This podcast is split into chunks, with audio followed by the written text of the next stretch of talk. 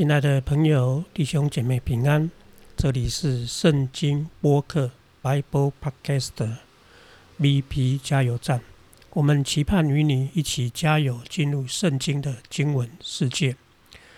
我们现在进行的是以色列风云四世纪，我们要读的是四世纪第一章，这是第二集的节目。我们要看一章的八节到十五节。前面一章一节那边告诉我们，以色列人问谁应当先上去攻打迦南地。上帝说犹大应当先上去。因此，我们知道以色列有一个支派非常的耀眼，那他就是犹大支派。那么一到七节也把犹大支派的一个勇敢交代出来。那么第八节到第十五节呢，经文就把犹大支派的那个镜头。转移到一个人或者是一个家的身上，因此在这个家的身上，我们要看到犹大支派里面的这个家的一个信仰的传承，还有他们当中的一些人格特质的典范。这也是作者透过人物的描写，要来表现出犹大这个支派。因此，我们今天的经文呢，要来探讨一个问题，叫做传承。以生命的特质，亲爱的朋友，你们家或者是你们的家族有什么东西是啊传承的一个美好的事物呢？或者是你们家族的一个信仰，或者是你们家族的一些啊人生的价值观，或者是一些生命的美好的特质，你们是不是有这样的东西是从你们的？祖先、你们的父母传承下来，而可以传承给你们的孩子的。今日我们就要看这段经文，它确实就是一个犹大支派里面的一个非常美好的一个传承。首先，我们来看一章八节，他这样说：犹大人攻打耶路撒冷，将城攻取，用刀杀了城内的人，并且用火烧城。用火烧城这个字。大概是有点表示出来，犹大的啊这个支派呢，是把耶路撒冷这座城当做献给上帝的，因为他们不取当中的啊所有的一个啊战利品，他们全部烧掉，这种就是一种献上给上帝的一种作为。因此呢，我们看他们为什么去攻打耶路撒冷呢？从这个攻打耶路撒冷，我们大概也可以理解到。这个支派他们有一个特色，就是他们专门挑那一个最难的功课，直接去攻击。他们挑了一个最难的任务。那么在犹大地当中呢，他们所取的啊这一个土地当中，应当属耶路撒冷城是最难攻取的，因为耶路撒冷城自古以来就是一座名城，它在犹大这个地区就是属于一个最高的地方。因此呢，他易守而难攻，而犹大支派呢，在攻打他们的所谓的啊所啊应许之地呢，他们选择攻打了耶路撒冷，而且把它拿下来了。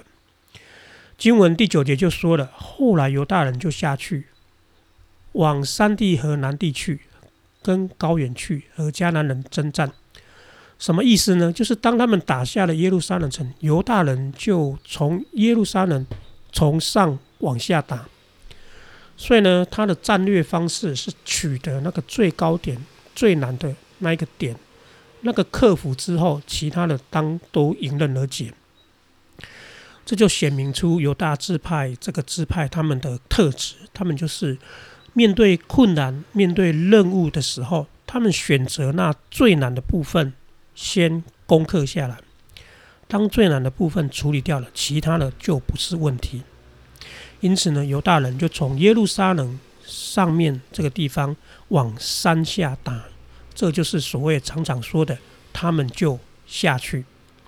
圣经当中常常讲到下去，就是从高的地方下去，或者从北方下去。第十节，犹大人呢就去攻击希伯伦的迦南人，杀了士塞亚西曼达麦。他们势如破竹，从耶路撒冷城一路往南，克服了希伯伦。原来希伯伦以前呢叫做基列亚巴，它也是一座古城。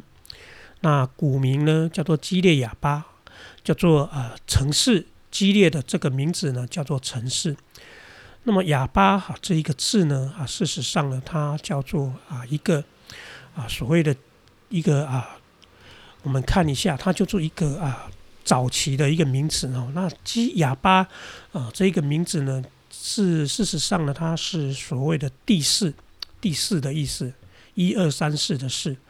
所以亚巴这座城呢，会不会是整个迦南地啊犹大这个地方呢啊属于第四个南的城呢？不得而知。不过呢，它的名字呢后来被改名叫做希伯伦了。那么希伯伦呢，在就业当中呢，亚伯拉罕也有有过一段时间去过希伯伦。他们打掉了啊基列亚巴，继续往南啊要攻克。结果他们继续就往南到了所谓的底壁这个地方。他说底壁这个地方呢，以前叫做基列西佛。西佛是什么意思呢？西佛大概就是书卷的意思。所以这座城也可以叫做书卷之城。是不是某种程度这一个城市的文明是相对高的呢？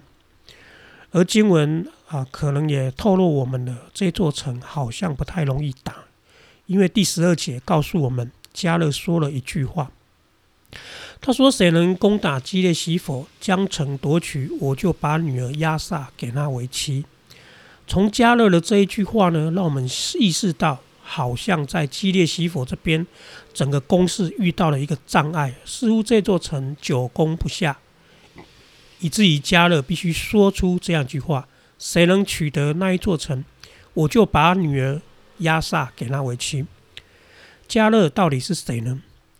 加勒就是当时啊，以色列人出埃及在旷野的时候，摩西曾经差遣了十二个探子进入到迦南地去窥探，结果十二个探子里面呢，有十个说我们不能进去，只有两个探子，就是加勒跟耶稣亚说，耶和华已经把那地交给我们了。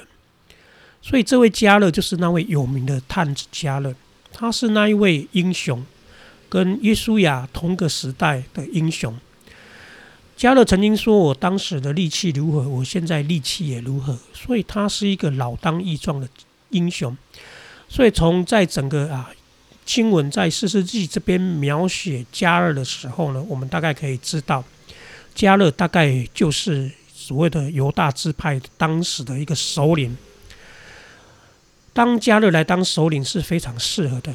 因为他在旷野当中有非常好的名声，甚至他可能就是他们那一代人唯一进入到迦南地的那一位，因为他专心的跟随耶和华，而且他是一个大能勇敢的战士。加勒遇到这座城打不下来，因此他说：“谁可以把那一座城打下来？”因此呢，可以打下那一座城的人呢，第一个他可以娶亚萨加勒的女儿为妻。第二个，他大概也就是继承了加勒的一个身份、一个地位、一个领袖的身份，就是在犹大支派的一个领袖的身份。也就是透过这边呢，加勒大概有一个传承呢，要把棒子交给下一代的人，而有一个人就浮上台面了。那一个人呢，就是加勒的兄弟基纳斯的儿子俄陀涅。俄陀涅取得的那一座城。非常勇敢的有一个勇士挺身而出，而把那一座城给攻克下来了。因此呢，加勒就把他的女儿亚萨给他为妻。所以从这段经文，我们就可以看到，在犹大支派呢，这位首领、这位领袖的身份呢，加勒大概就是慢慢的转移到儿童涅的身上。而从儿童涅可以打下那一座城，你大概也觉得这一个人也是在犹大支派当中非常勇敢的战士。事实上也告诉我们，厄陀涅就是后来以色列进入到迦南地的第一任的士师，士师厄陀涅。